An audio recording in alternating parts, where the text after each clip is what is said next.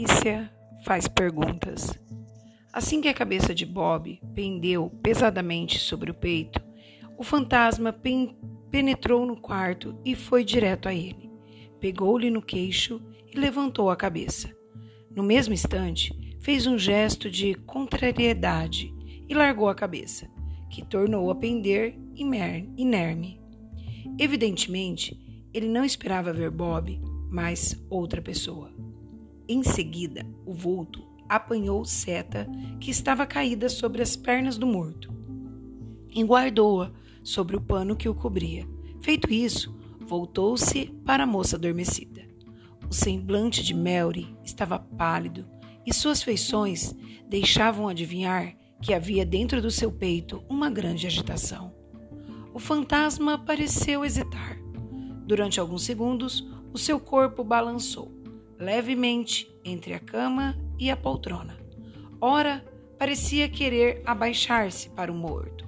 Ora, parecia decidido dirigir-se ao leito. Nesse momento, ouviram-se passos subindo a escada. O vulto hesitou ainda mais um instante. Depois, correndo para a janela, pulou-a, desaparecendo. Quase imediatamente depois, a porta abriu-se. Dick Peter entrou, olhando para Bob. Dick ficou contrariado e resmungou: Seu malandro, esqueceu o seu dever? Adormeceu? E aproximando-se de Bob, pôs-lhe a mão sobre os ombros, sacudindo. Mas o corpo do pobre, pobre criado curvou-se todo sobre si mesmo e rolou para o chão. Dick Peter, a custo, susteve um grito. Abaixou-se, examinou o corpo caído, verificando que o homem estava morto. O seu rosto empalideceu de raiva e terror. Agora, a coisa é mais séria, disse ele com voz alta. Temos um morto, pobre Bob. Agora é pior. Levantou-se percorreu o quarto com os olhos, dando com o telefone. Dirigiu-se a ele rapidamente e discou: Alô? Põe-me em comunicação com a polícia. Rapidamente! Sim! Alô, alô? É o chefe de polícia? Sim! Perfeitamente! Aqui é da casa de Mr. Oliver Patrick, Quinta Avenida 202. Acaba de ser cometido um crime. Perfeitamente. Já? Muito bem. Quem está falando? Aqui é Dick Peter. Dick tornou a pousar o aparelho e apertou o botão da campainha, que se achava ao lado dele. Pouco depois, a velha governanta parecia envolvida num penoar e com os olhos vermelhos. Pronto. Aí ela dizendo: Mas ao ver o corpo de Bob estendido no chão, deu um grito apavorada. Meu Deus! Deus do céu, o que aconteceu? Não acorde! disse Dick, olhando ansiosamente para Mary, adormecida. A velha governanta levou as mãos à boca, como para se impedir de gritar, e arregalou tantos olhos que eles pareciam querer saltar das órbitas. Meu Deus, meu Deus, gemia ela.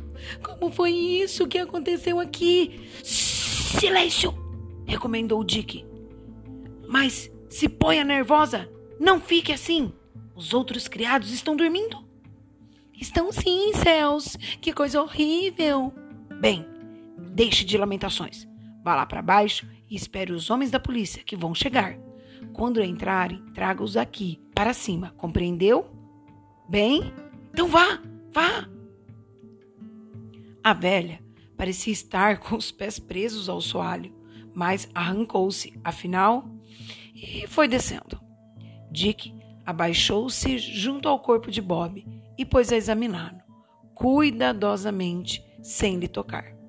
Foi assim que viu uma pequena mancha arroxeada no seu pescoço, acima do colarinho uma zarabatana, murmurou.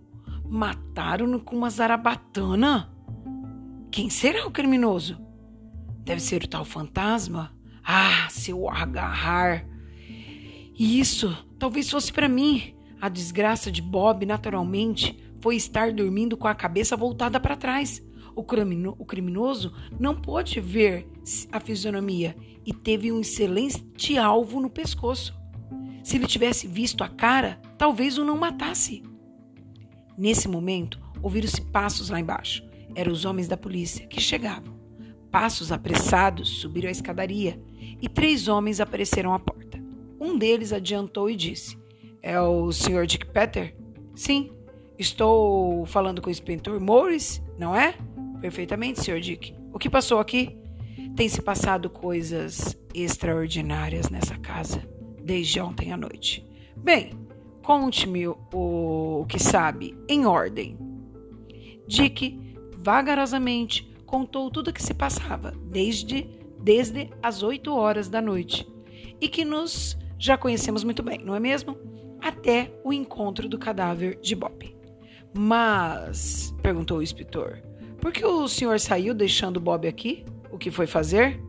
O olhar do inspetor fixava duramente em Dick. Dick pareceu ficar um tanto perturbado e respondeu: O senhor conhece-me, inspetor. Peço licença, por enquanto, para não dizer nada sobre isso. Preciso de mais algum tempo para poder confirmar uma suspeita. Então terei todo o prazer em comunicar-lhe. O inspetor olhou para ele desconfiado mas não insistiu. Dick, metendo a mão no bolso, tirou a bala que recolhera de sobre o tapete e apresentou ao inspetor Morris. Foi essa bala que eu atirei no fantasma. Morris pegou o pequeno pedaço de chumbo muito interessado. Viu que ele não tinha amogadura alguma e passou para o outro policial que estava ao seu lado. Que lhe parece isso, sargento? perguntou ele. Realmente, falou o outro, examinando a bala. Isso é interessantíssimo. Senhor Dick, tem aí a arma com que deu esse tiro? Sim, respondeu Dick, entregando a arma ao sargento. Permita-me que aguarde por algum tempo? Bem, disse o inspetor Moures, dirigindo-se à velha governanta que ainda tremia. Acorde todos os criados e mande-os ficar lá embaixo. Vamos interrogá-los. Depois, para um dos homens: Doutor, faça-me o favor de examinar esse homem. E dirigindo-se para o outro, acrescentou: Sargento, vá lá para fora e proceda às investigações necessárias. Eu vou examinar esse quarto e depois interrogarei os criados. O médico abaixou-se sobre o cadáver de Bob e o sargento saiu. Então Dick, dirigindo-se ao médico, falou: Doutor, Seria bom tirar daqui a senhorita Mary. Ela já sofreu um grande abalo hoje e o seu médico disse que ela não pode sofrer mais comoções. Se acordar, o senhor poderia, podia dar-lhe uma pequena quantidade de narcótico para que possamos transportá-la de um quarto para o outro sem que ela sinta? O médico interrogou o, o inspetor Moures, que nada teve a opor. Pouco depois, Melry era transportado para um aposento próximo. Quando Dick tornou a entrar no quarto, Maurice estava em franca atividade, examinando tudo com uma lente. Os criminosos usavam luvas? resmungava ele. Não deixou rastro algum? Pouco depois, o médico informava. O homem morreu há cerca de uma hora. Foi ferido por uma seta embebida em veneno violento. Nada mais, doutor mais nada. Então, faça-me o favor de descer e mandar aqui o fotógrafo. Pouco depois, o fotógrafo subia e batia mais uma dúzia de chapas, sob a direção do Moures. Feito esse serviço, ele desceu com o um recado do inspetor para que fosse um homem à casa do Dr. Cave, mandando ir à delegacia. Tendo isso feito, o inspetor e Dick ficaram novamente a sós. De repente, Moures perguntou a Dick: Onde está o Sr. Patrick? O pai de Mary foi a Boston a negócio. Fale-me sobre ele, o pai de Mary. Dick hesitou. O pai de Mary não era um exemplo de carinho e nem parecia gostar muito do lar. Vivendo uma vida aparentemente atormentada, Mary, no entanto, o amava muito, apesar das suas qualidades de usuário. Para que Dick pudesse falar com franqueza, desse modo, desculpou-se, dizendo que não o conhecia suficientemente para falar sobre o pai de Mary. Então, olhando-o fixamente, o inspetor disse: oh, O senhor sabe quem é o fantasma? Dick ia dizer alguma coisa, mas o inspetor repetiu: O senhor sabe quem é o fantasma? Diga-me.